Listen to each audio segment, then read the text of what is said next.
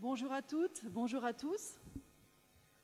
Euh, je suis chargée de projet et de développement culturel au Centre des Arts du Récit. Une phrase a retenu euh, mon attention dans le programme de la journée. Qui croit encore au conte au XXIe siècle? Eh bien, déjà nous.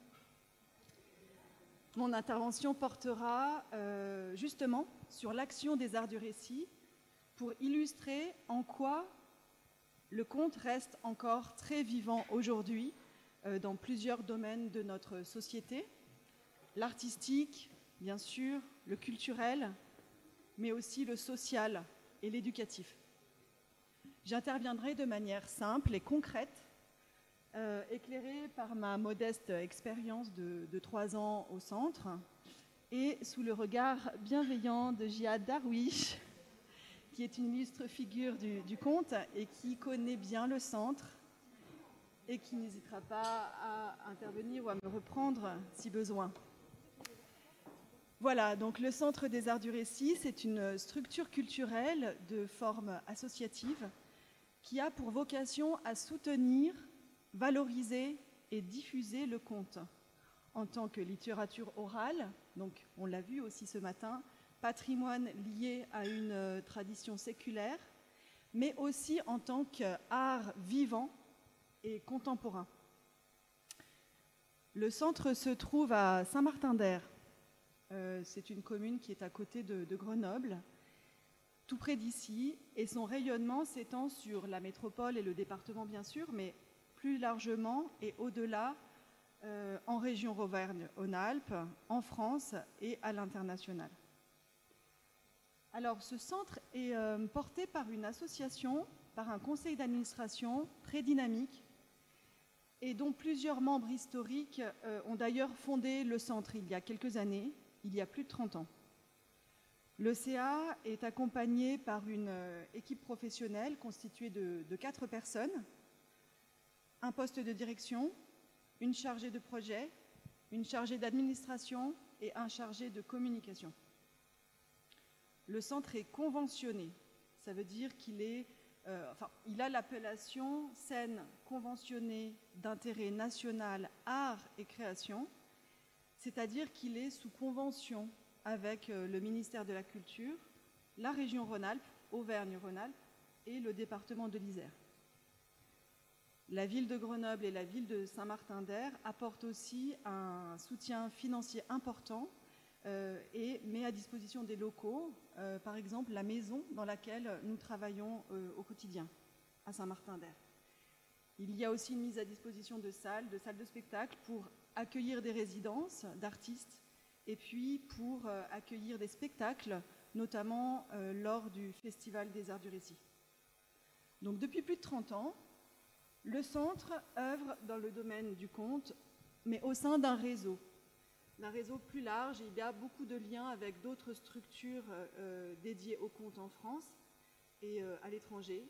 En France, on peut citer par exemple la Maison du Conte, qui se trouve à Chevilly-la-Rue en région parisienne. Il y a aussi d'autres festivals euh, avec lesquels nous, collaborons, notamment en Suisse et euh, au Québec. Alors la, partie la plus connue de l'action du, Centre des Arts du Récit, c'est son festival, le Festival des Arts du Récit, qui se déroule pendant 15 jours au mois de mai. Mais le centre porte aussi un projet culturel et artistique exigeant et il développe tout au long de l'année de nombreuses actions que je détaillerai plus loin. Mais revenons euh, plutôt aux origines et à l'histoire des arts du récit. Le centre a été créé euh, par une poignée de militants passionnés issus de l'éducation populaire et des bibliothèques. Ils étaient alors euh, directeurs de MJC, bibliothécaires, enseignants et ils œuvraient dans l'agglomération de Grenoble. Et au départ, ils ont créé en 1986 deux événements type euh, Semaine du Conte dans les communes euh, de Saint-Martin-d'Air et de Grenoble. Et puis, un an plus tard, le festival s'est organisé sur six communes. Et puis ensuite, en 92, le festival est devenu Les Arts du Récit en Isère et une association a été créée. Cette, cette, association a ensuite créé et développé le Centre des arts du récit pour se développer et pour impulser de nouveaux projets et s'est doté d'une équipe professionnelle. Depuis l'origine, les membres du CA sont impliqués activement dans le fonctionnement euh, et dans les actions du centre, en complémentarité avec le travail de l'équipe permanente. Le centre, c'est aussi un pôle ressources en région Auvergne-Rhône-Alpes et en France. Un centre ressources sur l'oralité, bien sûr, et qui œuvre au quotidien pour donner toute sa place à la dimension contemporaine des arts du conte. Euh, le centre, euh, tout au long de ces années, a joué un rôle moteur, d'ailleurs, pour la reconnaissance du conte et pour le travail des, des conteurs par le ministère, le ministère de tutelle, le ministère de la Culture. Et c'est un combat qui n'est pas tout, tout, à fait fini, puisque les arts du récit ne sont pas encore vraiment reconnus comme euh, discipline à part entière, contrairement au théâtre depuis très longtemps et plus euh, près de nous aux arts du cirque ou à la marionnette, par exemple. Euh, il faut savoir qu'en 2000, donc il y a 20 ans déjà, le ministère de la Culture a confié au directeur euh, du Centre des Arts du Récit de l'époque, qui est euh, Henri Toiti, euh, une mission, la mission de réaliser une étude sur le conte. Et cette étude a permis de dresser un état des lieux du conte, des conteurs, des répertoires, euh, de leur activité et de cerner les problématiques de cette discipline. C'était il y a 20 ans et je pense qu'il serait intéressant d'actualiser cette étude pour voir euh, justement les, évolutions. Et euh, Jihad vous parlera des, constantes et des évolutions aussi dans, le milieu du, du jusqu'à jusqu'à aujourd'hui. Donc revenons à notre travail euh, aujourd'hui au centre, c'est surtout d'accompagner et de mettre en lien une multitude d'acteurs, des artistes, des acteurs culturels, des acteurs sociaux, des enseignants, des collectivités locales, de manière à construire ensemble des projets à géométrie variable, euh, du plus modeste au plus ambitieux. Alors j'y viens justement sur euh, les missions actuelles du centre et les projets que, que nous développons, nos actions. Alors d'une part, le soutien, tout simplement comme une, scène, donc comme une salle de spectacle, euh, des missions de soutien à la création. Le, centre apporte une aide à la création aux compteurs professionnels par des accueils en résidence et par des soutiens euh, de, l'ordre financier, des soutiens financiers, par des coproductions de spectacles, par exemple à travers la, programmation euh, qui se fait surtout pendant le, Festival des Arts du Récit, mais qui peut aussi, selon les années, se faire à d'autres moments de l'année, sous forme de week-end ou de semaine. Mais bien qu'étant scène conventionnée, avec les mêmes missions qu'une qu scène, donc un, qu'un lieu, le centre a la spécificité de ne pas avoir de salle de. Donc c'est une difficulté parce que c'est un peu compliqué d'asseoir une programmation euh, quand on n'a pas de salle, mais c'est finalement aussi euh, un avantage parce que ça nous permet d'être présents euh, dans, la proximité du public déjà et dans beaucoup de, lieux différents et de nouer des partenariats forts. Et nos spectacles peuvent ainsi être accueillis un peu partout dans une multitude de lieux, donc les grandes salles de spectacle euh, de, l'agglomération et du département, mais aussi dans les petites salles municipales et dans d'autres lieux. Euh, Inès Casalas en parlait justement ce matin. Tous les lieux, des MJC, des centres sociaux, des maisons des habitants, des bibliothèques, des écoles, des parcs, des lieux, euh, des publics dans l'espace public. Je vais maintenant vous parler du festival le Festival des Arts du Récit a lieu au mois de mai. Toutes les années, euh, nous organisons un festival qui réunit des conteurs francophones euh, qui viennent du monde entier pendant 15 jours, parfois un peu plus de 15 jours. Euh, en général, ce sont une soixantaine d'artistes qui sont accueillis, beaucoup de conteurs, mais aussi beaucoup de musiciens qui, les accompagnent et qui sont accueillis voilà, chez, nous, qui viennent de, France, mais aussi de Belgique, de Suisse ou euh, du Canada, enfin du Québec. et d'Afrique. Et nous organisons une centaine de rendez-vous sur l'ensemble du département de l'Isère. Donc ça peut être des spectacles, mais aussi des conférences, des rencontres, des, voilà, des temps d'échange. Bien sûr, en 2020, nous avons dû annuler notre festival.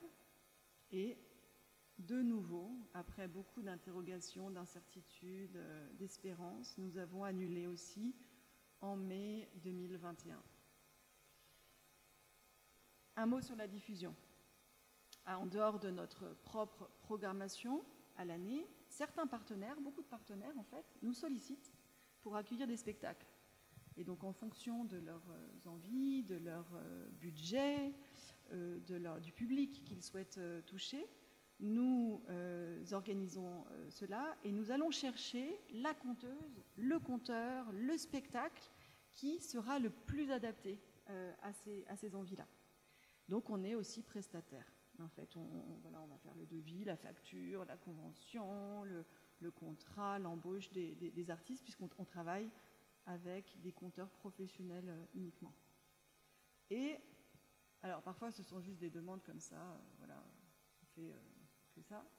Et parfois c'est intéressant parce que ça nous permet de les rencontrer et ça nous donne l'occasion d'initier des projets plus ambitieux avec d'autres partenaires et parfois tout simplement des partenaires qui sont présents sur, euh, sur la commune ou sur le territoire.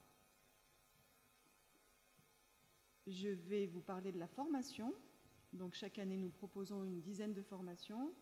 Elles peuvent entrer dans le cadre de la formation professionnelle parce qu'on est centre agréé et en général, elles se déroulent sur, euh, un temps d'un week-end ou d'une semaine, souvent pendant les vacances scolaires.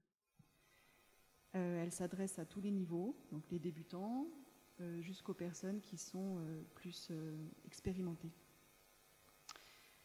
on s'adresse à la fois à des personnes qui veulent développer leur projet artistique, donc des pros, des conteurs, des, comédiens, à des professionnels qui veulent utiliser le récit dans leur propre travail, donc des enseignants, des bibliothécaires par exemple, des soignants aussi parfois, et on s'adresse enfin à ceux qui sont juste intéressés pour leur pratique plus personnelle. Donc ça peut être des parents, des grands-parents et des compteurs amateurs. Alors parmi toutes les autres actions que nous menons tout au long de l'année, on a depuis euh, longtemps, depuis toujours, une action euh, de prédilection, une action importante en direction euh, de la petite enfance.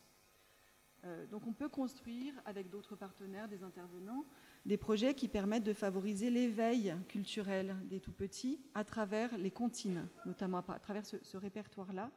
Et cette année, par exemple, on, est en train de mener une collaboration avec une maison des habitants à Grenoble, dans un quartier.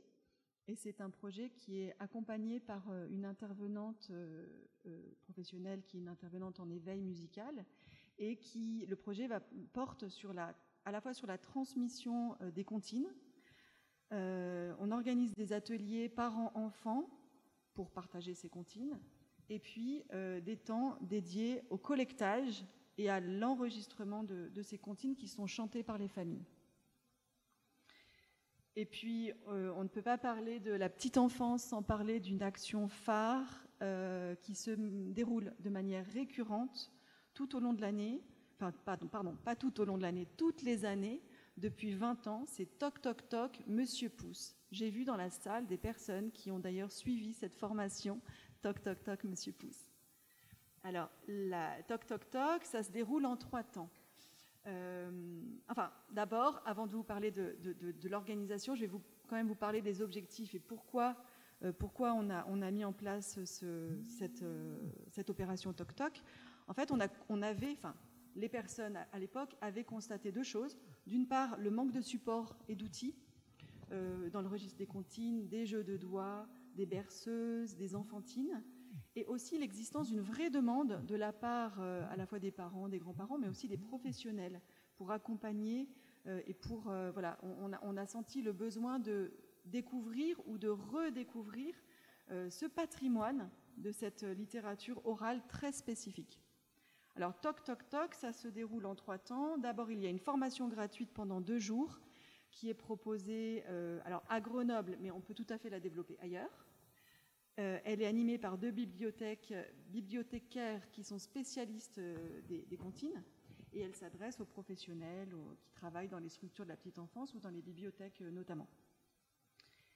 Suite à cette formation, nous demandons aux stagiaires qui ont suivi cette formation d'organiser euh, une rencontre continue dans leur structure ou d'aider un autre stagiaire qui a suivi la formation à l'organiser, ce qui permet des, échanges, de l'émulation, des travails, euh, des collaborations intéressantes. Et on demande aussi à chaque euh, stagiaire de participer à une rencontre continue que nous organisons les, à chaque fois, toutes les années, au mois de février, dans une salle de spectacle de Saint-Martin-d'Air. Et puis enfin, nous avons le Toc Toc Toc Monsieur Pouce géant. Alors qu'est-ce que c'est? C'est qu'à l'occasion du Festival des, Arts du Récit, nous organisons une rencontre continue. toc Toc Toc Monsieur Pouce, et en fait, elle est géante parce que euh, on l'organise à Grenoble, mais nous suscitons aussi dans beaucoup d'autres communes du département et même au-delà, euh, à Chambéry, en Savoie, il y, a, des personnes qui ont été formées en fait à Toc Toc Toc ici aussi. Et donc, euh, le même, euh, le, même matin, dans plein d'endroits euh, du département et d'ailleurs, euh, il y a des, voilà, des manifestations toc toc toc qui sont organisées et donc pour que le but c'est que résonnent les comptines un petit peu partout au, même, au même moment. Voilà, donc ça, ça, participe aussi à la transmission, à la reconnaissance, à la transmission de ce, patrimoine, de manière à ce qu'il reste vivant et qu'il continue voilà, à être transmis. Euh, pour d'autres publics, nous avons et nous portons également de nombreux projets d'éducation artistique et culturelle.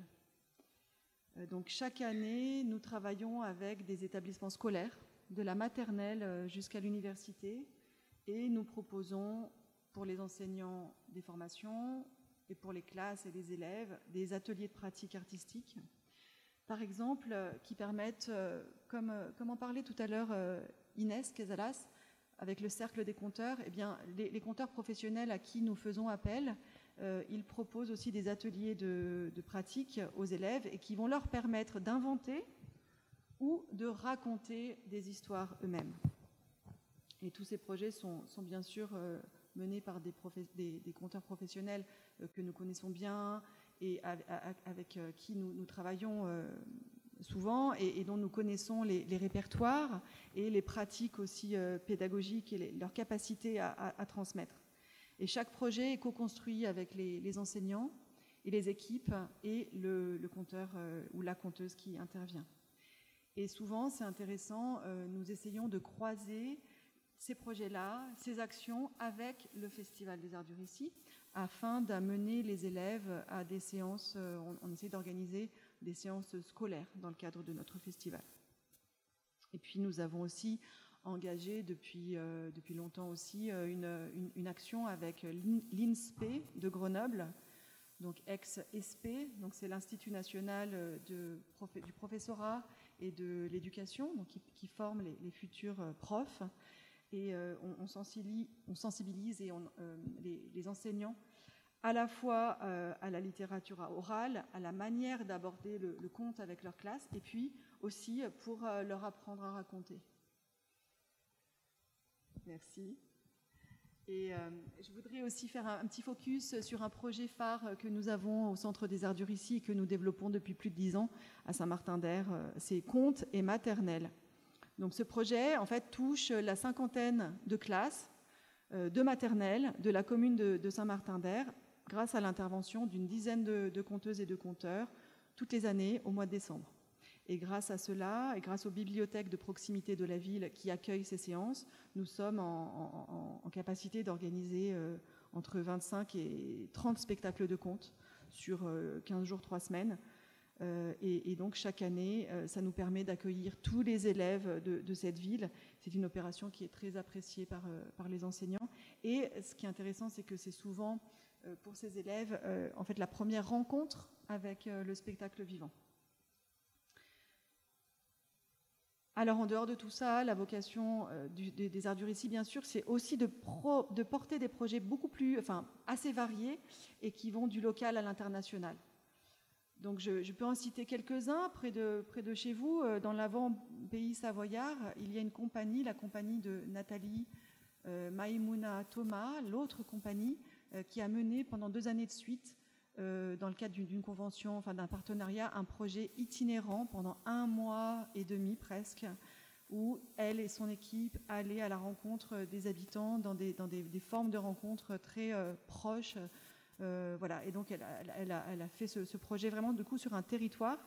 Et puis cette année, donc en 2021, en ce moment-là, malgré le contexte sanitaire très compliqué pour nous, nous avons réussi, euh, on, est content, à mettre en œuvre un vaste projet sur euh, le territoire de Loisan dans l'Isère à travers une convention territoriale d'éducation artistique et culturelle, nous avons réussi à proposer, à monter des projets éducatifs dans cinq écoles de ce territoire, assez isolées hein, en fait géographiquement et culturellement en Isère. On, organisera aussi une formation Toc Toc Toc Monsieur Pousse euh, fin juin euh, à Bourdoisan. Et puis cet été, sept, spectacles seront accueillis dans les petites bibliothèques du réseau euh, de ce territoire.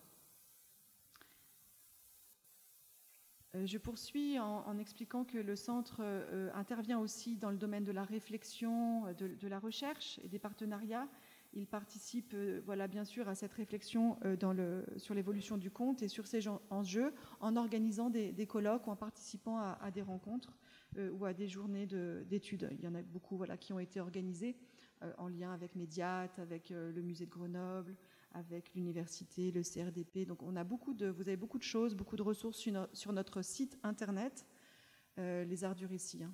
Je, vous, renvoie au site. Et puis, avant de conclure, euh, j'aimerais parler euh, d'une expérience un peu singulière que nous avons réussi à mettre en place et dont on est assez euh, voilà, content d'en parler. Ce sont les séances de compte au téléphone. donc une autre forme encore voilà, qui, qu'on peut développer maintenant et que nous avons mise en place il y a un an, en avril 2020, et puis qu'on a poursuivi ensuite tout, tout au long de l'année 2020 et 2021 même c'est encore une fois une manière d'illustrer euh, notre capacité, mais surtout celle des compteurs, euh, à s'adapter, à se renouveler, pour que la parole continue de, circuler toujours. Donc on, peut faire un petit bond, euh, un bon, je ne sais pas si on peut dire, oui, un, pas en fait en arrière et se retrouver en avril 2020, donc l'année dernière, où nous prenons euh, avec le conseil d'administration la, difficile, décision d'annuler notre festival. Alors, euh, bah, on est en plein confinement, on est dans une situation inédite, on n'a aucune visibilité pour euh, nos actions, donc on sait juste que le festival a été annulé, tout le monde est déçu, abasourdi, les artistes se retrouvent un peu voilà, sans rien. Donc en équipe, on a cherché un moyen de proposer tout de même des choses, des spectacles, et proposer des choses qu'on avait prévues avec ceux euh, qui, devaient, euh, qui, devaient, raconter. Et on décide rapidement que nous n'avons pas envie de, de nous de substituer un festival en ligne, de proposer un festival en ligne pour différentes raisons des raisons d'organisation, de technique, des raisons de logistique, de moyens, mais aussi euh, vraiment des questions de principe, euh, un peu d'éthique. Donc, qu'est-ce qu'on peut faire? Et donc, on, découvre en fait, euh, en regardant un petit peu, un peu de partout, qu'il y a plusieurs comédiens qui s'emparent de, voilà, qui prennent des livres de contes dans leur bibliothèque et qui commencent à, à les lire ou à les raconter. Et on se dit, bah, en fait, ils les racontent pas forcément très très bien, euh, mais c'est peut-être pas leur travail. Donc euh, peut-être que ça pourrait nous donner des idées. Donc on réfléchit et puis finalement on propose aux compteurs avec qui euh, on est en lien. En fait, on est en lien tous les jours avec eux dans le cadre de notre annulation, puisqu'on doit les appeler pour régler des, problèmes, des formalités administratives diverses. Et donc, on leur propose de, raconter en direct, avec le seul moyen qui nous reste, et qui relie euh, les gens, toutes ces personnes qui sont confinées euh, chez eux, bah, c'est le téléphone. Alors euh, c'est ainsi qu'en quelques semaines, très très rapidement, on a, on, a rebondi et on a proposé à notre public et à nos artistes un rendez-vous qu'on a appelé Allo Compteur et qui s'est déroulé sur 18 jours, donc 18 jours de compte au téléphone. On a pu proposer 125 rendez-vous, donc c'était assez fou. il y avait entre 6 et 9 séances de, de compte au téléphone par jour, week-end compris. Donc on a été, voilà, on a tous participé pour administrer les séances en équipe et avec le conseil d'administration et des bénévoles. Et on a fait appel à 25 compteurs euh, différents qui ont joué le jeu, qui étaient prêts à, voilà, répondre à notre appel et qui étaient aussi ravis de pouvoir, euh, de continuer à travailler et euh, de partager avec nous et avec le public. Donc ça a été une expérience assez, assez forte, même si elle a plein de, plein de limites. Hein. plein, plein, plein de limites. il y a beaucoup d'écueils, mais malgré tout, c'était, c'était vraiment intéressant. Et ces séances ont eu un impact euh, chez les compteurs, bien sûr, mais aussi chez nos partenaires et notre public. Et elles ont eu un effet boule de neige, puisqu'ensuite, plusieurs bibliothèques, salles de spectacle nous ont demandé de, de produire des séances de compte au téléphone, et c'est ce qu'on a fait. Et puis, ça nous a permis aussi de sauver des projets qui, euh, en raison du contexte sanitaire, euh, ne pouvaient pas se faire, et qu'on a transformé, on a modifié, et grâce à ça, on a pu poursuivre tous ces projets et euh, honorer voilà, des, contrats, des partenariats et des, séances. J'arrive, j'en arrive à ma conclusion. Donc j'espère avoir pu illustrer, avoir réussi à illustrer comment le conte est encore vivant aujourd'hui euh, dans beaucoup de lieux, euh, à la fois dans des grandes salles de, spectacle euh, avec des, grands spectacles, et puis aussi dans des tout petits lieux de quartier, dans des quartiers et dans des petits villages de, montagne. Et alors, j'ai pas parlé de tous les publics, euh, bien sûr, ça serait trop long. J'ai pas parlé des publics dits empêchés que nous tentons, vers qui nous tentons d'aller aussi, notamment dans les établissements de santé. Et du coup, juste pour dire que c'est vraiment la grande force du conte et des conteurs de pouvoir euh, s'adapter en toutes euh, circonstances et produire des, choses, des, spectacles de qualité, même dans des, contextes euh, voilà, très, très, très simples et très modestes. Et tout ça, c'est possible grâce à des personnalités qui ont été engagées, qui ont été dynamiques et qui le sont encore aujourd'hui, et grâce à des moyens financiers importants qui nous sont alloués. Et donc pour finir, je peux vous dire que le Centre des Arts du Récit se trouve justement aujourd'hui à un tournant de, son histoire, puisqu'en effet, cette année coïncide pour nous avec deux choses. D'une part, il y a le renouvellement de notre bah, fameuse convention qui nous lie à nos tutelles, l'État, la région et le département. Et ensuite, il y a un recrutement important, le recrutement de notre nouvelle direction notre directrice a quitté ses fonctions euh, en décembre et un recrutement est en cours. Et d'ailleurs, le, jury se tient euh, demain afin de choisir qui, parmi trois candidats, prendra euh, le relais. Parmi quatre candidats, merci François, prendra le relais. Et avec quel nouveau projet culturel et artistique pour le centre pour ces prochaines années?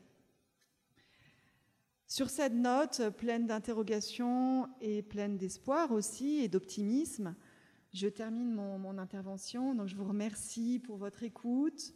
Je reste à votre disposition pour, euh, pour vos questions, pour, pour, répondre à vos questions, soit maintenant, soit après, ça je, ne sais pas trop. Et je donne la parole à, justement un fidèle compagnon du centre, Jihad Darwish, euh, de longue date. Merci.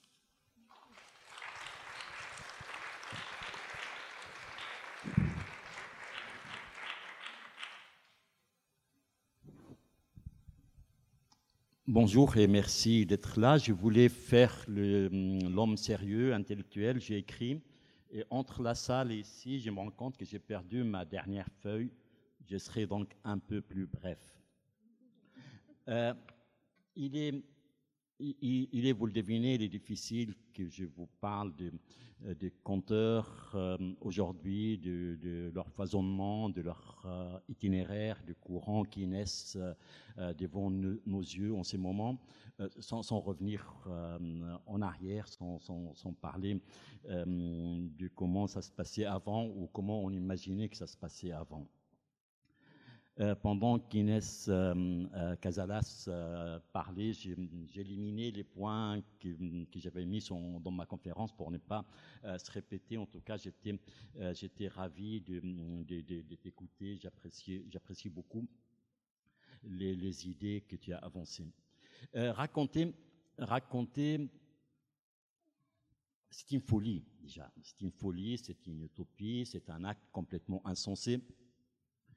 Euh, c'est un acte où un être humain, un homme, une femme, prétend, essaye, avec des paroles, de distraire aussi, pourquoi pas, de soulager, mais de distraire aussi son semblable de ses soucis, de son chagrin, de, ses blessures, de, ses doutes, de sa peur.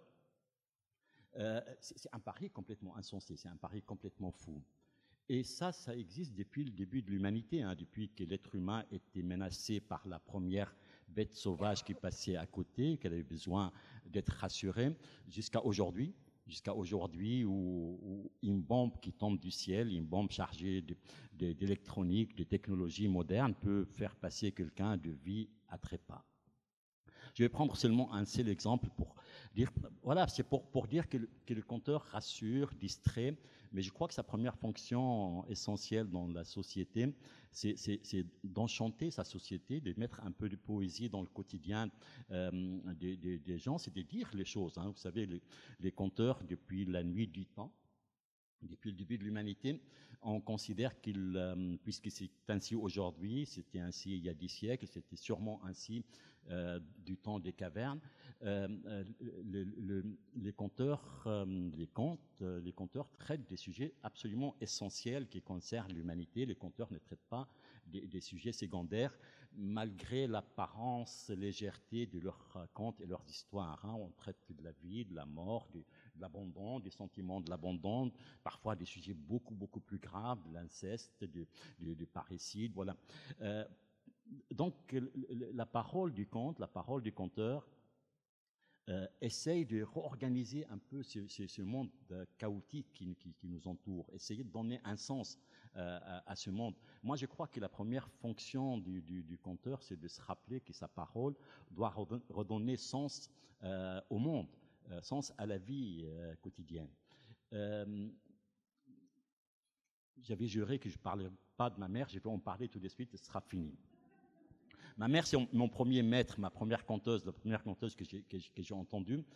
Elle, souvent, avec ses mots, elle disait que le conte réjouit les cœurs et donne un désir de vivre, une envie de vivre. C'est-à-dire, le conte, il faut qu'il réveille chez nous le désir d'un futur, d'un avenir, de vivre malgré les difficultés, malgré les bombes qui tombent du ciel, malgré les crises économiques qui font passer parfois certaines personnes d'une personne qui a sa place dans la société, dans, euh, les tissus sociaux, à une personne complètement marginale et parfois presque privée de son humanité.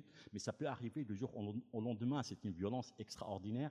Il n'y a pas que la violence des bombes. Le, compteur, à mon avis, sa place, elle est là elle, est là pour réorganiser ce monde, pour lui redonner de la poésie, pour redonner de l'espoir, pour donner envie de grandir, mais, surtout grandir en humanité. Hein, pour l'enfant, sûrement grandir aussi en taille, mais, c'est surtout grandir en, humanité. C'est la première place du conte.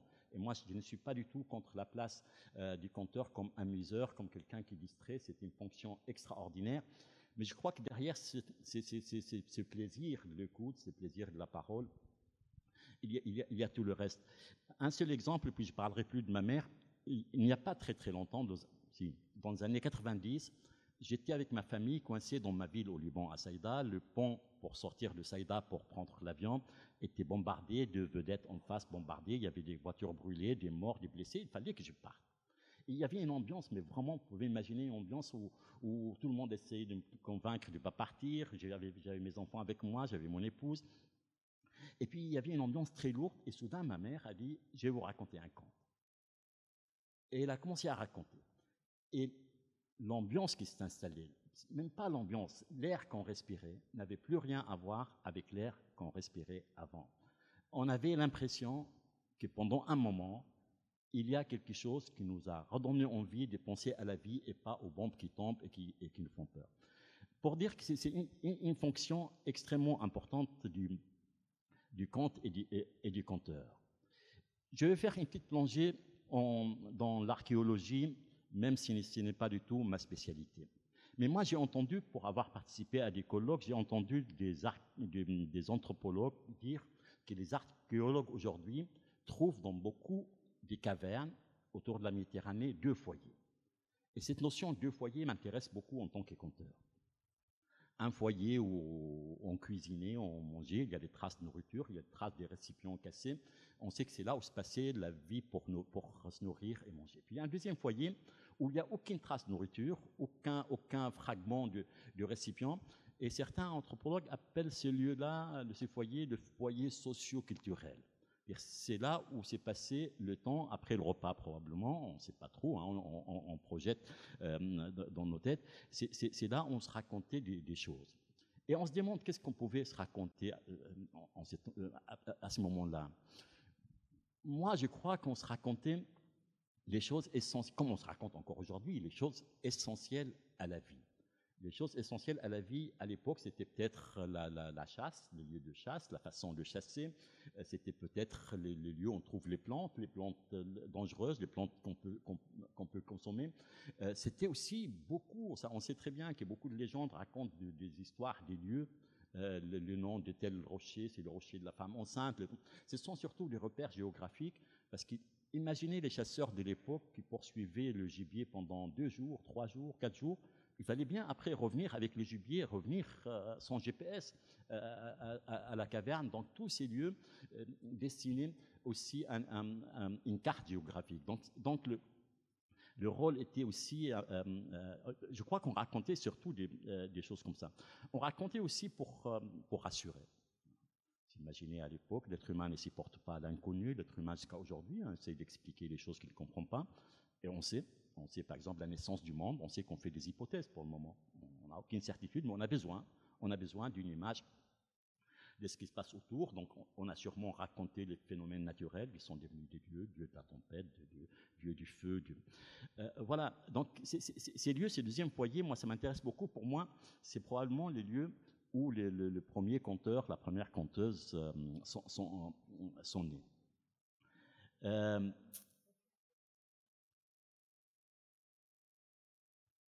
J'ai vu il n'y a pas très longtemps, et c'était le premier film que je voyais de ce cinéaste que vous connaissez peut-être, que je ne connaissais pas du tout, Jean Rouche.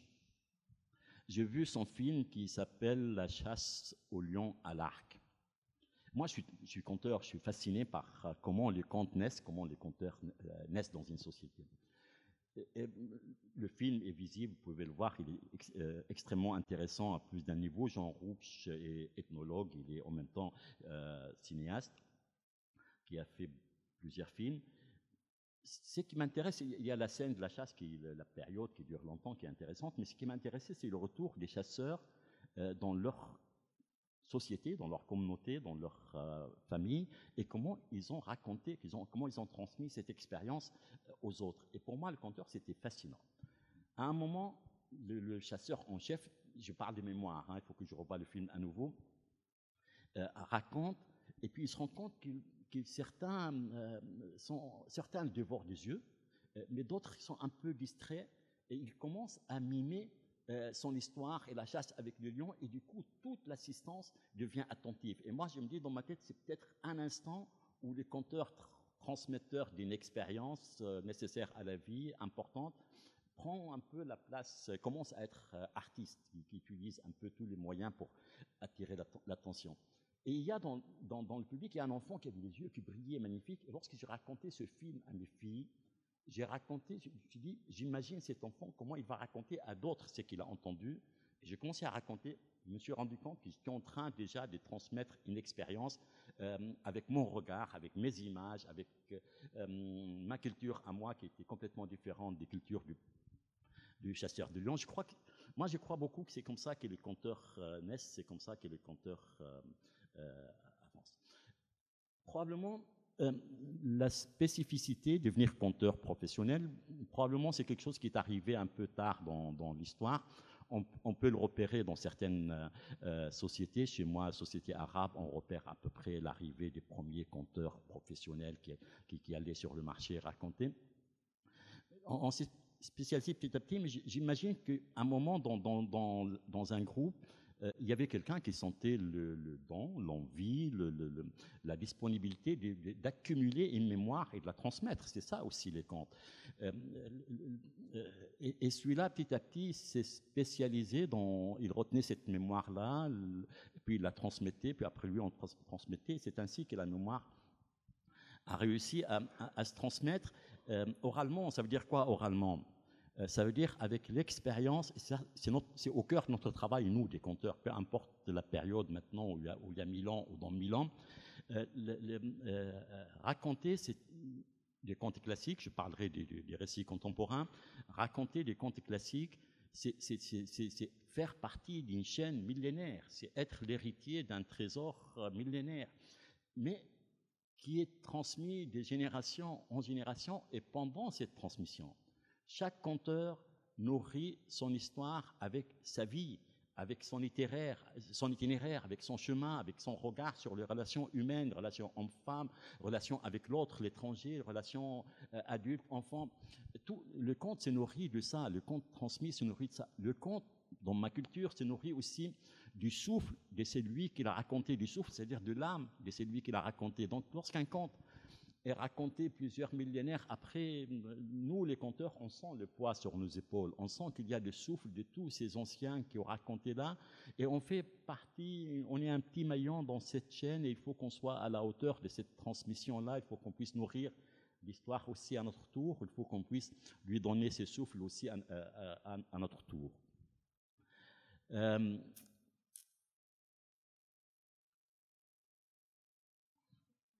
donc j'ai dit être conteur professionnel, conteuse professionnelle, à mon avis, c'est venu beaucoup, beaucoup trop tard. Hein. C'est la, société qui a imposé ça à un moment donné parce qu'il fallait porter parfois des récits très longs. Euh, donc, il fallait des gens qui se consacrent à ça. On avait, euh, on, a une épopée, une geste euh, dans le monde arabe qui s'appelle la geste hilalienne. Un raccourci est traduit en français depuis longtemps. Et elle était portée jusqu'à encore dix ans par un seul homme. C'est une épopée qui est évalué à un million deux cent mille vers des poèmes. C'est quelque chose d'immense, c'est la plus longue au monde euh, probablement. Euh, donc c'est une œuvre, d'une vie. Cet homme a commencé à l'apprendre auprès de son père, par petits morceaux, apprendre l'instrument de musique qui l'accompagne. Donc on comprend que si on n'est pas spécialisé là-dedans, c'est très difficile de l'apporter. Il faut consacrer sa vie entière. Cet homme s'appelle Sayyid Douim, égyptien. Il nous a quittés il n'y a pas longtemps. Il avait encore toute sa tête. Euh, voilà, donc la spécialisation est, venue petit à petit, mais elle n'est toujours pas vraiment nécessaire. nécessaire. Pour moi, les mamans sont les plus belles conteuses alors qu'elles ne sont pas professionnelles, c'est-à-dire qu'elles ne consacrent pas euh, leur temps entièrement au compte. Elles portent leur maison sur les épaules et parfois ils ont un deuxième métier, mais rien ne remplace la, mère conteuse auprès de, ses enfants. Euh,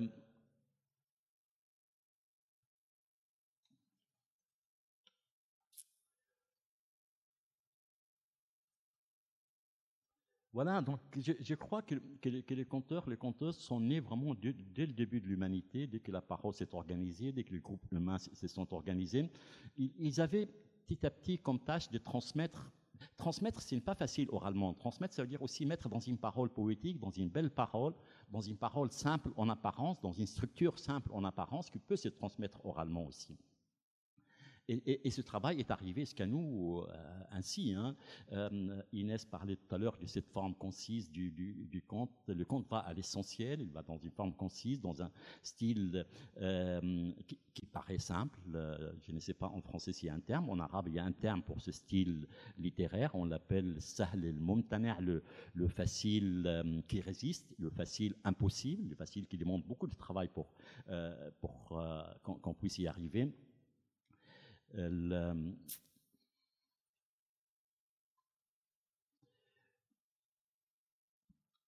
Voilà, donc le, le conteur, ces rôles anciens qu'il avait, ça fait partie des permanences, ce rôle de organiser le monde, d'enchanter le monde, de, de, transmettre la mémoire, l'expérience humaine avec poésie, avec, avec simplicité, à une parole à la portée de tout le monde, où chacun puisera ce qu'il devra, euh, puiser. Cette façon d'organiser le monde quand il est au bord du, chaos, euh, c'est-à-dire donner naissance, euh, être utopiste, le conte, c'est une grande utopie. Hein. Le conteur, s'il n'est pas utopiste, s'il n'est pas un peu fêlé dans la tête, c'est très difficile de tenir, la route dans une société où, la, violence est, est, très présente. Euh,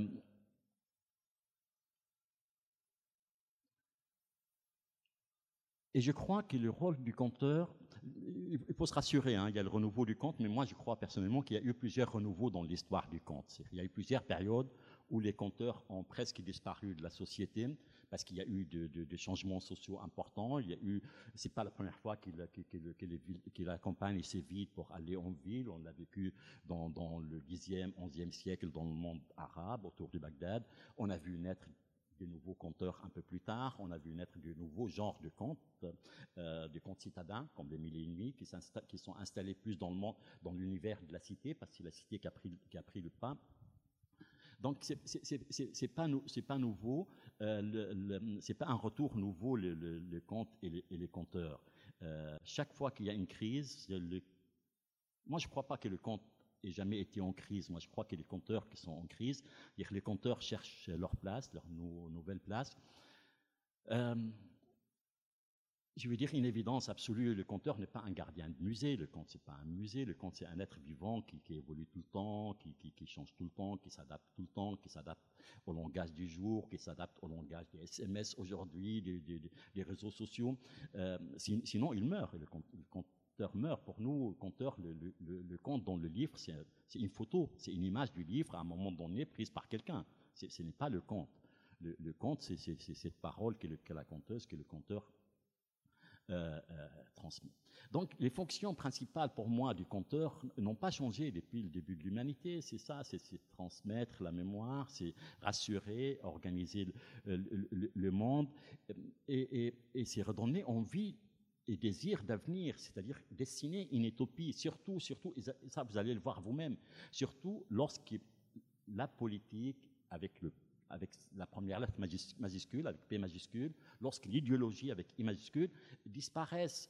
Euh, beaucoup relient le, retour du, renouveau du conte dans les années 60, fin des années 70, début des années 80, le relie à la disparition du politique dans le sens des projets d'avenir pour le bien-être de l'humanité, des humains. Euh, les, idéologies sont fissurées et, les, compteurs, c'est leur place. Hein. Leur place, c'est dans les crises comme ça, de redonner envie d'autres utopies. Et c'est pour ça, euh, je rejoins euh, Inès Casalas pour dire que le, conte, euh, oui, il finit bien. Il finit bien parce qu'il faut qu'il donne, en général, il faut qu'il donne envie de grandir, d'avancer, d'inventer un avenir. Le rôle du conteur depuis toujours, ce maintenant, et ça, il ne faut pas qu'on l'oublie aussi? Si le conte finit bien, parce que le rôle du conteur, c'est de conduire celui qui l'écoute dans un voyage, souvent initiatique, mais de le ramener sain et sauf. Quelqu'un qui nous écoute, s'il ne nous fait pas confiance, il n'écoute pas. S'il fait confiance, il va partir avec nous dans un voyage lointain, lointain, lointain. Notre devoir, nous, conteuses, conteurs, est de le ramener sain et sauf là où on l'a pris à la fin. Donc ces fonctions-là des, compteurs n'ont pas, euh, n'ont pas changé depuis le début de l'humanité jusqu'à maintenant.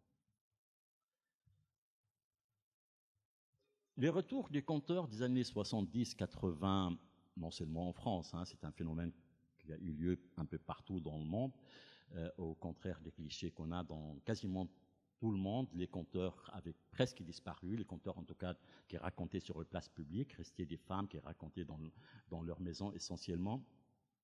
Euh, ces retours-là est arrivé aussi à un moment où, où les, vieilles, euh, les vieilles traditions, les vieilles croyances auxquelles on s'accrochait, les vieilles morale, habitude, est en train de tomber ou de se fissurer avec 68, euh, qui, était un phénomène mondial aussi. Mais il n'y avait pas encore une naissance d'autres valeurs, d'autres repères, d'autres cadre.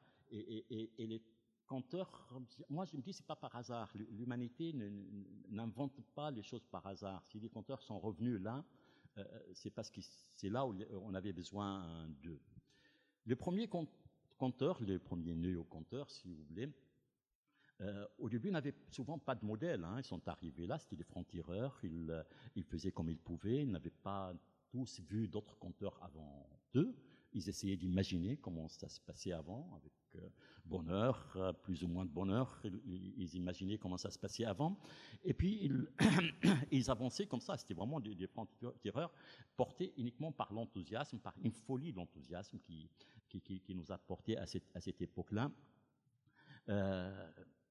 On a essayé autant qu'on pouvait de, faire le lien entre l'héritage et entre le temps d'aujourd'hui. On racontait dans les villes, dans les cités. Euh, on, l'a dit tout à l'heure, on raconte maintenant quasiment dans tous les lieux possibles, imaginables, où la parole peut passer de la prison à la, euh, à la grande scène. Avec les retours des, des, compteurs, moi, j'ai repéré plusieurs petites révolutions, hein, ou évolutions, appelez-le comme ça. Euh, le, premier, euh,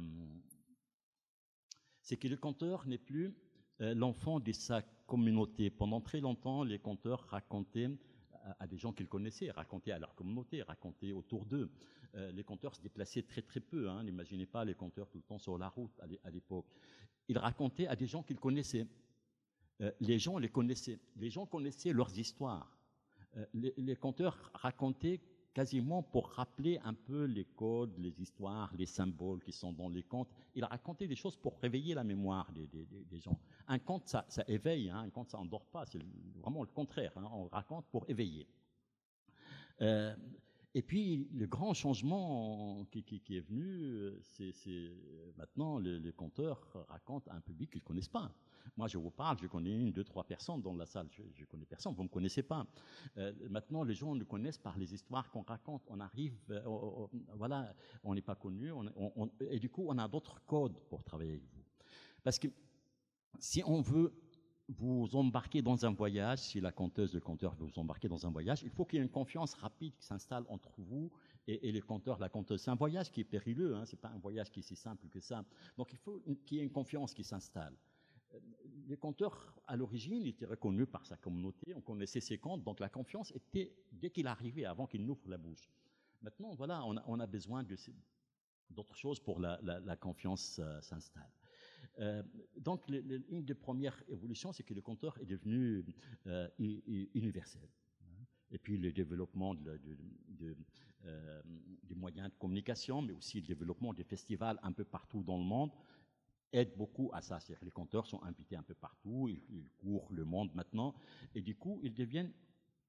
Euh, il y a une dimension universelle qui s'installe maintenant, qui était dans le conte, mais qui n'était pas chez les compteurs, euh, qui, euh, qui, s'affirme de, plus en plus. ça ne veut pas dire que, les compteurs ne sont pas enracinés dans des cultures, dans des traditions propres à eux. Mais au lieu de rappeler à notre communauté les traditions, les coutumes, les, codes communs, le conteur devient maintenant, avec ses contes, un ambassadeur de sa culture, s'il porte une culture euh, forte, vers d'autres cultures. Ça, devient vraiment un, un, le comté devient un lieu d'échange avec d'autres cultures et les exemples pratiques dans ma tête sont, très très très nombreux.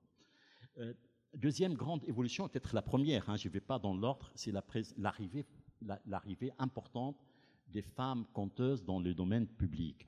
Euh, les femmes étaient plus nombreuses à raconter dans les maisons, une période les, hommes étaient beaucoup moins nombreux. Puis avec le retour, euh, les renouveaux des contes, les conteurs professionnels qui, euh, les femmes sont revenues avec une force extraordinaire sur la scène publique, c'est-à-dire à raconter euh, en, professionnel. Ça a apporté beaucoup de choses, beaucoup de choses, beaucoup de choses. Je vais résumer, j'ai rejoint Inès sur beaucoup de points qu'elle a dit sur le féminisme aujourd'hui. Je suis un grand féministe aussi, mais, le retour des femmes a apporté au moins un nouveau regard.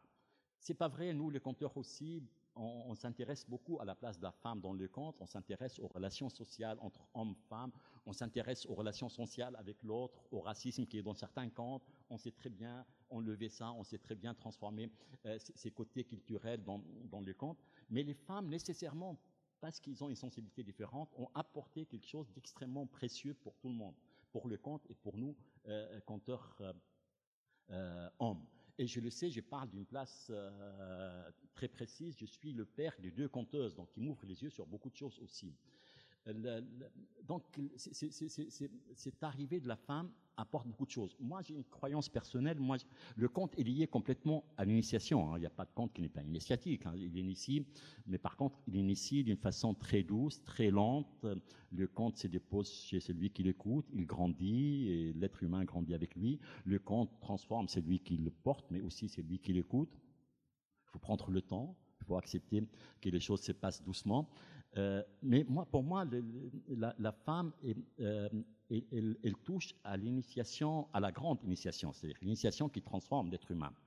Euh, je, vais vous, envoyer rapidement à l'exemple de Sherazade dans les Mille et Nuits. Sherazade va sauver l'humanité d'un roi parce qu'elle va lui raconter des contes à un, moment donné. Elle va l'initier, le transformer par, par les contes. Et on se demande beaucoup pourquoi ce n'est pas un homme qui, qui est venu raconter au roi dans la tradition d'Orient, souvent c'est le vizir qui raconte à son roi des contes pour lui ouvrir les yeux sur certaines choses. Et là, le choix d'une femme, moi personnellement, je crois que c'est parce qu'uniquement une, initiation de cette ampleur, il n'y a qu'une femme qui peut la conduire. Donc, une des évolutions importantes euh, est, la présence des femmes dans, dans, le milieu du conte qui ouvre les yeux euh, euh, différemment sur certains contes, sur le la place de la femme dans les contes. Euh, voilà. Une, évolution encore, une troisième évolution, euh, j'ai dit seulement les, mots parce que ça a été dit, les conteurs racontent maintenant partout, les, lieux ouverts aux contes euh, non plus de, de, nombre ni de noms, de l'opéra jusqu'à la prison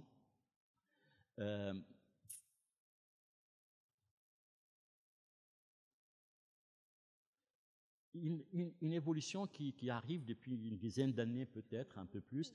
Les conteurs sont des êtres solitaires, hein. on travaille beaucoup tout seul. Si vous voyez une conteuse ou un conteur assis au pied d'un arbre, les yeux à moitié fermés, euh, les, les orteils en éventail, c'est qu'il est en train de travailler il est au sommet de son travail. Le travail du conteur, de la conteuse, c'est de vivre avec l'histoire pendant des mois, pendant des, années parfois. Certains contes nous accompagnent pendant des années avant d'oser les raconter. On ne raconte pas un conte comme ça au pied levé. Hein. Un conte s'est nourri pendant des semaines, pendant des mois à l'intérieur du conteur ou de la conteuse avant de naître. Euh, donc, euh, euh, le, donc c'est un travail solitaire, hein, beaucoup de, mais voilà, les solitaires en sont-ils besoin de s'organiser? Donc il y a de plus en plus de rencontres, ça c'est vraiment euh, nouveau à ce niveau-là. Beaucoup de rencontres, des groupes de conteurs qui se rencontrent, qui travaillent ensemble, qui montent des spectacles ensemble, qui réfléchissent ensemble. Beaucoup de rencontres sur deux, trois, quatre jours, des conteurs ensemble qui se retrouvent dans des gîtes uniquement pour aller boire du coup, mais aussi beaucoup pour réfléchir, pour euh, avancer sur le sujet, pourquoi on raconte, à qui on raconte, comment, comment on raconte. Euh, une. Euh, donc, à, l'enthousiasme s'est ajouté cette période de, réflexion. Euh, je ne veux pas vous fatiguer avec les, naissances des structures. Il y a, les, lieux du conte, comme euh, les arts du récit, comme les CMLO, mais, il y a aussi des, des associations comme l'APAC, l'association professionnelle des conteurs et des, artistes conteurs, conteurs et conteuses euh, qui, qui essayent de, euh, qui, qui, qui, un lieu extrêmement démocratique, magnifique. C'est vraiment une naissance euh, extrêmement importante pour le, métier du, du, conteur. C'est un lieu où on échange des expériences artistiques, c'est un lieu où on échange beaucoup, c'est un lieu où la vie démocratique est, est, est, est très, très, très grande.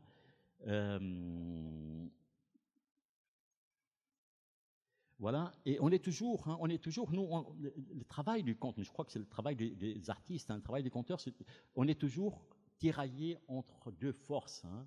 une force qui dit qu'il faut, on est amoureux, on est les conteurs essentiellement un amoureux. Hein. il, tombe amoureux d'un texte, d'un récit, d'un conte. Moi, j'ai dit conteur pour dire celui qui raconte le conte, l'épopée, la légende. Il raconte le texte, le, récit contemporain. On va pas l'appeler conteur, puis l'autre euh, épopeur, puis l'autre, euh, voilà. Donc, on, dit conteur. Mais, j'ai perdu, j'ai perdu, j'ai perdu mon idée à vouloir aller vite. Euh, c'est pas grave, il y a d'autres choses. Oui, toujours, tout notre travail est, vraiment tiraillé ou poussé par des forces. On tombe amoureux d'un texte, comme lorsqu'on tombe amoureux d'une jeune femme ou, d'un jeune homme. On a très vite envie de le prendre dans le bras, on a envie d'en parler, on a envie, on a envie. Et puis il y a l'autre envie, c'est de prendre le temps, que le compte se dépose en, en, nous, le travailler, le rêver, le regarder, le nourrir. Il y a des nourritures absolument nécessaires pour le travail du compteur. Euh, la nourriture, c'est-à-dire de voir un peu les images du, du, conte, passer du temps avec, euh, euh, passer du temps pour que le conte devienne un souvenir chez lui, un souvenir profond, pour que le conteur, la conteuse deviennent témoins de ce qu'ils vont raconter, pour que cette parole se nourrisse de leur souffle, de leur vie, de leur regard sur la vie. mais aussi, il y a une nourriture indirecte. Moi, quand je raconte un conte africain, j'ai besoin d'écouter de la musique africaine, de voir un film africain, de lire un roman africain. Euh, voilà, donc on est, on tiraillé entre ces deux, ces, deux, forces, mais si je peux vous citer pendant une heure les, forces qui nous tiraillent chaque fois qu'on avance sur, le chemin du, euh. Euh, voilà, donc, il, y a des, rencontres de plus en plus nombreuses, de plus en plus intéressantes entre, dans, le monde des conteurs qui qui, nous donne du souffle, parce que vous pouvez imaginer, je ne le dis pas, mais entre, dans ces rencontres, il y a les anciens et les nouveaux, il y a les tout jeunes qui commencent leur chemin, il y a des, très anciens, il y a une expérience comme ça magnifique, qui, est politique en même temps, la marche des compteurs, il n'est pas la seule, il y a d'autres démarches. La marche des compteurs, où on est une trentaine des compteurs euh, tous les ans, une semaine, on, on va marcher dans des lieux en principe reculer, aller là où les gens n'ont pas la facilité d'aller au spectacle. On marche entre nous dans la journée, on se fait connaissance un peu mieux, on monte nos soirées ensemble. Euh, et, là, il y a des anciens et des jeunes, des hommes, des femmes, des, euh, des approches différentes. Et, on vient le soir raconter auprès des gens contre le gîte et le couvert, et on passe un temps fou à papoter, à discuter après. Voilà, il y a beaucoup de démarches euh, nouvelles. Et elles sont pas peut-être innovantes toujours, mais en tout cas, elles prennent beaucoup d'ampleur euh, euh, en ces moments. Il y a quelque chose aussi qui prend une grande ampleur, qui existait, la rencontre du conte avec les autres disciplines. Je ne parle pas du conte qui nourrit le théâtre, l'opéra, le cinéma, la chanson, enfin ça on en a parlé avant, mais la rencontre sur scène avec d'autres disciplines. On avait l'habitude du conteur avec le musicien, mais maintenant ça, se développe beaucoup, les rencontres avec toute forme. Moi, je travaillais avec une chanteuse soprano euh, pendant longtemps, et elles sont pianistes. Il y a des conteuses, des conteurs qui travaillent avec euh, les orchestres symphoniques. Il y a, il y a des conteurs, on travaille avec la BD, on travaille avec euh, les illustrateurs, on travaille avec les danseurs, on travaille avec les calligraphes. Ces rencontres sont de plus en plus importantes et ne se font plus au pied levé. Maintenant, on prend le temps de se rencontrer, de travailler, d'affronter, de, confronter deux façons de regarder le monde, deux façons de raconter le monde. C'est ça qui est intéressant dans la rencontre avec les gens du cirque, avec les gens de de la danse avec les gens de la chanson. Il y a un projet récent, mais je souhaite longue, longue vie euh, à Nantes, où on fait des soirées dans une grande salle, 500 places, euh, entre euh, un chanteur reconnu, connu, en tout cas au moins par la, jeune génération, et un conteur. Et la rencontre se fait, ils travaillent ensemble pendant plusieurs mois, ils se rencontrent plusieurs fois pour approcher leur monde et leur façon de voir le monde. les rencontres deviennent de plus en plus vraies et intéressantes. Et par ricochet, ces genres de rencontres euh, ouvrent un peu l'horizon du public des chanteurs à, des contes, du public du conte à des chansons. Voilà, c'est un phénomène qui se développe beaucoup, beaucoup, beaucoup, beaucoup. Euh, tu as parlé de, l'innovation pendant, pendant le confinement, les radios, toutes les formes, les vidéos, tout ça. Les conteurs ont répondu très vite en sachant très bien on prie pour que ça reste, ça dure pas longtemps. On a besoin de voir les gens en face et discuter avec eux, mais aussi il fallait rassurer, il fallait dire, il fallait organiser, il fallait jouer notre fonction dans la société. Inconsciemment, hein, on ne pense pas à ça comme ça, mais il fallait jouer. On sentait tous l'urgence de, dire quelque chose pendant cette période. On l'a trouvé par la vidéo, par la, caméra, par le son. Il y a eu des émissions radio qui sont nées, qui vont durer. Hein. Il y a plusieurs émissions radio. Souvent, ce sont des femmes qui, sur Internet, hein, souvent des femmes qui, les conduisent. Euh, il y a un, une des innovations, je m'arrêterai là, c'est l'arrivée, depuis une dizaine, quinzaine d'années, de beaucoup de conteurs, de conteuses euh, qui viennent d'autres disciplines artistiques. Hein. Mais vraiment d'autres disciplines qui vont de la musique, du théâtre, de la marionnette, mais aussi du cinéma, euh, qui viennent avec un autre bagage, un autre regard, une autre lecture du monde. Et ce n'est pas vrai. Ils ne viennent pas là parce qu'ils n'ont plus de travail ailleurs, c'est plus facile ici. C'est vraiment pas vrai. Ce serait dommage de balayer ça comme ça. C'est quelque chose d'extrêmement important, nouveau, qui est en train de marquer le conte aujourd'hui et, la façon de, raconter euh, aujourd'hui. Euh, voilà, on arrive à un moment dans l'histoire du conte, je parlais de l'enthousiasme des débuts, où on racontait, on, a visité, révisité le, trésor classique que, les anciens nous ont euh, transmis, nous ont laissé, on l'a visité à notre façon, c'est comme ça qu'on raconte d'ailleurs. Et puis, euh, on se rend compte petit à petit qu'on a quand même des, euh, des exigences. On a vu que la nécessité de former des compteurs, au début ça se faisait au pied levé pendant un jour, pendant deux jours, pendant trois jours. Puis on s'est rendu compte que parfois on est en train de, faire des choses un peu graves. On est en train de manipuler une parole avec beaucoup de légèreté. Donc le besoin d'une formation plus longue commence à se sentir depuis quelques années. Il y a des lieux qui comprennent conscience comme les arts des récits, mais aussi le, le, la rue, la Maison du Comte, mais aussi les Sémélos à l'Est. Il y a des lieux qui prennent conscience, qui organisent des formations soit multiples sur l'année où les compteurs peuvent venir piocher euh, plusieurs facettes, comme ça se passe essentiellement aux arts du récit, soit des accompagnements comme au Clio, à l'époque du Clio avec Bruno de la Salle, qui accompagnait sur deux ans, trois ans des compteurs sur leur spectacle. Il y a, mais on sent les besoins de plus en plus. Hein. Catherine Zarcat maintenant lance un accompagnement euh, lent. Moi, depuis quelques années, j'ai conduit des formations sur trois ans, quatre ans avec euh, des groupes. C'est plus un accompagnement. C'est plus euh, on s'est rendu compte qu'on a besoin de l'accompagnement du grand aîné, mais sans que l'aîné impose sa vision. Mais il faut un accompagnement lent, tranquille, pour qu'on n'impose pas un schéma. Euh, un projet que je conduis depuis euh, euh, cinq ans maintenant qui s'appelle Pas à Pas, où j'accompagne un nombre limité, cinq compteurs, chacun sur son spectacle. Et effectivement, ça répond peut-être à une question tout à l'heure qui a été posée.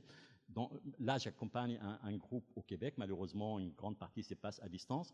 Des cinq conteuses, compteurs, il y a une conteuse qui travaille sur une épopée arménienne, David Dessassoun, euh, une autre qui travaille sur un, récit magnifique. Allez le visiter, la place de la femme dans ces récits, je trouve extraordinaire, qui s'appelle La Reine des serpents dans les mille. C'est un récit chamanique complètement qui dans le vertige, hein. mais, c'est un récit fascinant, très long. Hein. Ça, prend une heure et demie, deux heures à le raconter. Il y a une troisième personne qui travaille sur un mythe probablement le plus ancien chez les Amérindiens du, du, du Canada, qui s'appelle Chakapesh, et il y a hum, une quatrième personne qui travaille sur un texte littéraire, qui est Diotime. Euh, il y a une cinquième personne qui travaille sur un récit, une personne qui a découvert dans les archives d'Ottawa euh, euh, une colporteuse libanaise du fin du 19e, début du 20e. Il y a une page là-dessus. Il est tombé complètement amoureux de cette femme. Et puis, il est en train de monter un spectacle autour de cette femme. Il glane des informations, voilà. Donc, il y a cinq spectacles qui sont, euh, différents, complètement différents, chacun avec son spectacle. Ils accompagnent pendant un an, un an et demi. Euh, donc, voilà, pour dire que cette, formation longue euh, commence à, devenir un, besoin qu'on ressent fort. Il y a Michel Indenoc aussi qui accompagne une formation longue comme ça depuis quelques temps. Euh, on s'est rendu compte de notre rencontre avec euh, euh, les, autres artistes qu'on a besoin aussi de soigner notre côté artistique, y compris technique. Dans les projets des Nantes, où des chanteurs et des chanteurs vont se retrouver. Nous, quand, moi je vais raconter avec un chanteur, je tape sur Internet et j'ai plein de vidéos de lui, qualité, tout ça, et je peux voir un peu son monde mais s'il tape Jihad Darwish pour trouver des vidéos de qualité, je sais pas, moi j'ai jamais fait, mais, mais en tout cas, il a moins de chances de trouver. Donc, la Covid aussi nous a poussé à soigner. Hein. Moi, première vidéo que j'ai envoyée pour un festival au Liban, j'ai même pas fait attention, c'est qu'il y a derrière moi. Alors que tout ce qui est autour de nous parle aussi euh, quand, on raconte. Donc, on commence à faire attention, euh, voilà, à, tout ce qui est un peu artistique ou technique. Euh, autour de nous. Je vais, je vais, je vais courir. Euh, euh, voilà. Tout ça, quand même, on a des défis, comme à chaque période, on a des défis. Peut-être le plus grand, les premiers défis, les plus grands défis des conteurs aujourd'hui, c'est avec tout ça, avec les formations longues, avec la, rencontre avec d'autres artistes, avec le, côté, les moyens de, communication nouveaux, il ne faut pas qu'on perde notre âme, il ne faut pas qu'on perde notre place dans la société. On a une place absolument euh, importante, modeste, mais importante, irremplaçable. On, est des héritiers d'un trésor des récits qui nous dépasse complètement. Tous les compteurs, on ne comprend pas tout ce qu'il y a dans nos comptes, mais vraiment, on ne comprend pas. C'est un, trésor qui nous dépasse complètement. Euh, je le dis, c'est un, trésor transmis, chargé de, beaucoup de choses. Euh, le fait d'adapter ces, trésors des générations en génération, des compteurs en compteurs, le rend intemporel, le rend contemporain. Un conte qui, ne me raconte plus rien aujourd'hui, moi je ne le raconte pas. Pourquoi je passerai un an à préparer un conte, à lui donner ma vie? Le conteur, la conteuse nourrit le conte avec ce qu'il a de plus cher, avec son temps, avec sa vie. Pourquoi je, nourrirais un conte qui ne m'intéresse pas, qui me dit rien, qui me raconte rien, qui m'intéresse aujourd'hui? Euh, Nous, euh, voilà, donc euh, un des défis aussi, c'est dans ces temps où on est pressé, il faut prendre le temps de nourrir nos contes. Il faut prendre le temps de passer du temps, de rêver les contes. Les contes ne se nourrissent que si on passe du temps avec eux. Ils se nourrissent vraiment de notre vie. Ils se nourrissent pas de nos idées jouent un rôle indirect, hein, mais c'est vraiment ce qu'il y a au fond de nous-mêmes qui nourrit les, euh, les, contes. Les, les, les, conteurs, on se rend compte de plus en plus qu'on a besoin aujourd'hui, dans le temps moderne, après tout ce que j'ai dit, tout ce que nous avons dit ici, il a besoin d'une culture large autour de ses contes autour du conte en général, autour du répertoire de l'humanité. On a besoin au moins de cette culture générale, même, si, on, euh, laisse euh, les spécialistes en parler, mais nous, on a besoin de connaître cette, culture. Nous, nos rencontres avec les ethnologues, avec les anthropologues, avec certains écrits, euh, avec des, des, enseignants de communication, tout ça nous apporte beaucoup, beaucoup, beaucoup de choses, et en ce moment, pour nous, c'est extrêmement important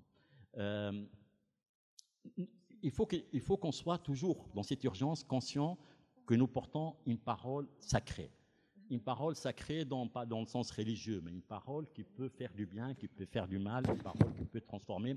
Si les conteurs, les conteuses ne savent pas qu'ils manipulent une parole grave, importante, qui, qui, fait rire ou qui fait pleurer, peu importe, s'ils ne sont pas conscients, ils peuvent faire des dégâts autour d'eux. Donc c'est un de nos défis jusqu'à maintenant, on l'a très bien relevé, il faut qu'on reste euh, attentif à ça. Je ne reviens pas sur le conte comme art de la relation avec le récit, avec les humains. Ça a été dit euh, tout à l'heure. voilà. donc, sachez toujours que le conteur, c'est un amoureux. Il tombe amoureux d'un récit avant de le raconter, sinon on ne le raconte pas. les foisonnements des conteurs et des conteurs d'aujourd'hui fait que la façon de raconter est très très différente, même si on raconte les mêmes choses. On a des contes rappés, on a des contes chantés, on a des conteuses et des conteurs qui racontent en rap, en chant, en slam, en dansant. Euh, ces nouvelles formes de, contes, ces foisonnements absolus, ce regard, y compris les grandes discussions, est-ce que Sherazade est une esclave, il faut, euh, est-ce que c'est une femme esclave ou est-ce qu'une femme, pour moi c'est le symbole même de la, grandeur de la femme, hein, c'est la femme initiatrice absolue. Euh, mais, en tout cas, malgré tout ça, on sait de ces foisonnements, on sait que le conteur, la conteuse de demain vont naître là, de ce grand foisonnement.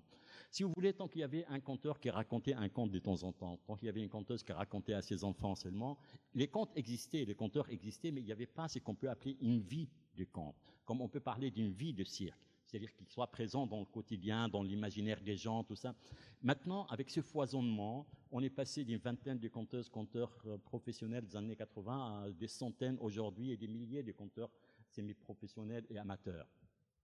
Ce foisonnement euh, euh, va, donner le, compteur demain. Ce foisonnement fait que le compte, euh, quand, on commence à, pouvoir parler d'une vie conteuse, on commence à avoir des courants qui apparaissent, pas encore des écoles, hein, peut-être il n'y aura pas d'école non plus, mais il y a des courants. On voit un peu que tel compteur, il est plutôt dans ces courants-là. Tu vois, un courant. Voilà, il y, a, il y, a, des courants, il y a des tendances comme ça qui, qui apparaissent. Ça, c'est extrêmement important. Euh, l'exigence aussi, l'exigence, un, vous avez de la chance, je ne trouve pas la dernière page. L'exigence aussi est, un grand défi pour, euh, nous. Si on racontait dans les années 80 dans l'urgence, dans l'enthousiasme, euh, maintenant le, défi de, de, de de, se rappeler toujours c'est quoi un conte, la relation du respect qu'on a avec lui, que le conte est un porteur de liberté, c'est pas un porteur de, moral dans le sens religieux du tout, du tout. Les conteurs, si, j'ai le temps, je vous dirai comment les conteurs ont, été chassés de l'espace de la mosquée dans, nos sociétés moyen-orientales. Hein. Ils ne sont pas porteurs de la, morale euh, nécessairement euh, euh, dominante. Donc voilà, il faut, il faut, se rappeler notre euh, fonction, qu'elle est là pour euh, soutenir, faire grandir l'humanité dans le cœur des autres. Mais pour cela, il faut qu'on travaille, il faut qu'on prenne le temps de, réfléchir, de travailler, de nourrir l'histoire, de rêver, rêver, rêver. C'est important.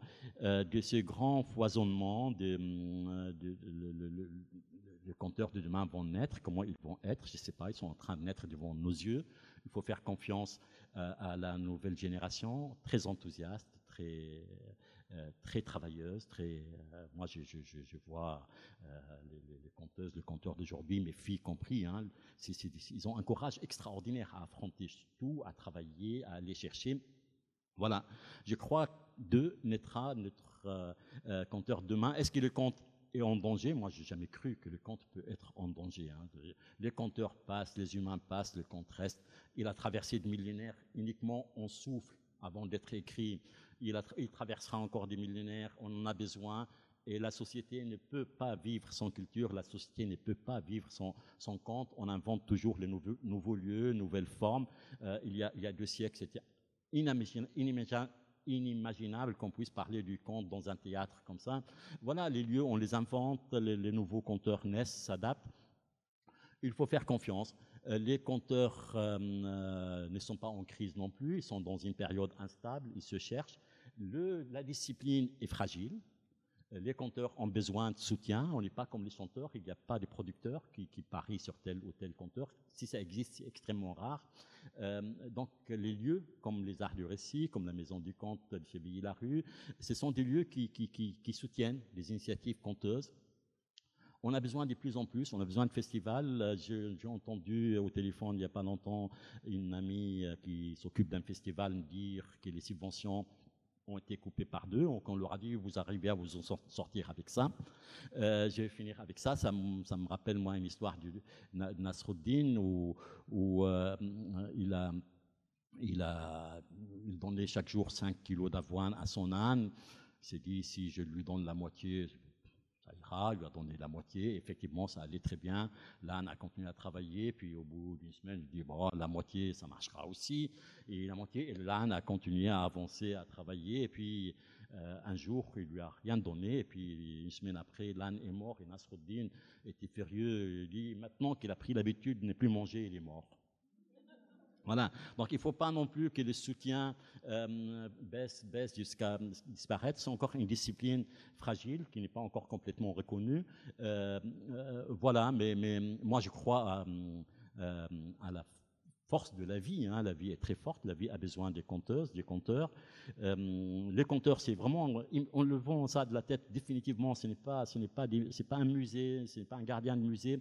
C'est quelqu'un de sa société. On manifeste, on vote, on lit les informations. On, est, on est touché par l'évolution de, la société. On est touché par les paroles des femmes qui se révoltent. On est touché par tout ça. Et, les comptes sont nourris de tout ce qu'on sent, tout ce qu'on vit. Et nos choix des comptes sont, sont inconsciemment dirigés dirigé par ça. Hein. Euh, si on tombe amoureux, on tombe pas amoureux n'importe quand, hein, n'importe comment. Ça, on le sait, on peut tomber amoureux de quelqu'un, coup de foudre, puis au bout de deux heures, on se rend compte que ça va pas du tout, c'est pas du tout ça.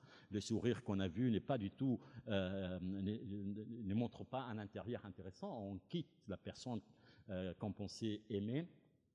Et c'est ainsi qu'on fait avec les contes et on me fait des grands signes derrière. Merci beaucoup.